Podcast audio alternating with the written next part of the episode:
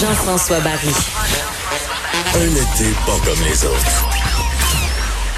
Le divertissement radio de vos vacances. Cube Radio.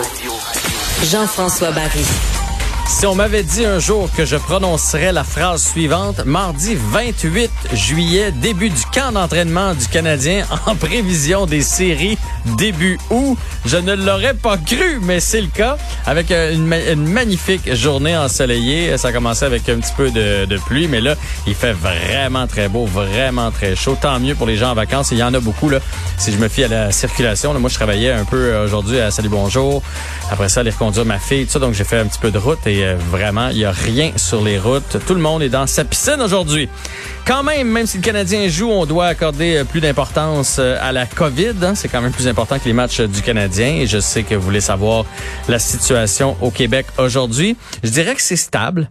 Euh, ça bouge pas beaucoup. Là. On, on se maintient, euh, même si je trouve ça inquiétant qu'on s'approche du 200, là, 200 personnes infectées. On se maintient, je vous dirais, entre 130 et 170 dans les euh, derniers jours. Donc, on est à 169 personnes infectées, trois nouveaux décès, euh, sept personnes de, de moins au, au, à l'hôpital, donc 193, et une personne de plus aux soins intensifs. On est à 8. Fait que de ce côté-là, quand même, ça, ça se maintient. Ça semble pas inquiéter les, les autorités, en autant que ça demeure bas comme c'est le cas, et surtout, en fait, en autant que les gens ne se retrouvent pas à l'hôpital.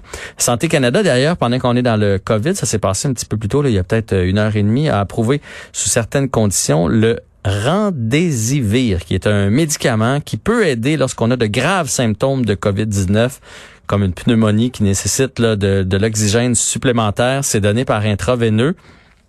C'est le, premier médicament qui est autorisé par euh, Santé Canada.